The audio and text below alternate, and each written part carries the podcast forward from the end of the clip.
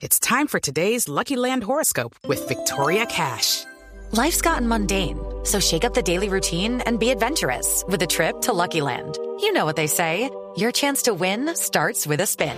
So go to LuckyLandSlots.com to play over 100 social casino-style games for free for your chance to redeem some serious prizes. Get lucky today at LuckyLandSlots.com. Available to players in the U.S., excluding Washington and Michigan. No purchase necessary. VGW Group. Void or prohibited by law. 18 plus. Terms and conditions apply. Las víctimas de Interbolsa. La información con Carlos Alberto González. Para reparar a las víctimas del descalabro de Interbolsa, las autoridades se tienen ya ubicados y congelados bienes para pagar esas inversiones perdidas. Se trabajan rastreos en el exterior. Por ejemplo, en Curazao ya se han decomisado propiedades que superan los 8 millones de dólares, informó Luis Guillermo Vélez, superintendente de sociedades. Sin duda alguna se ha venido trabajando en las otras jurisdicciones. Es, es complicado, conseguir cooperación es difícil. La Fiscalía ha hecho un trabajo maravilloso para hacer un rastreo en el exterior.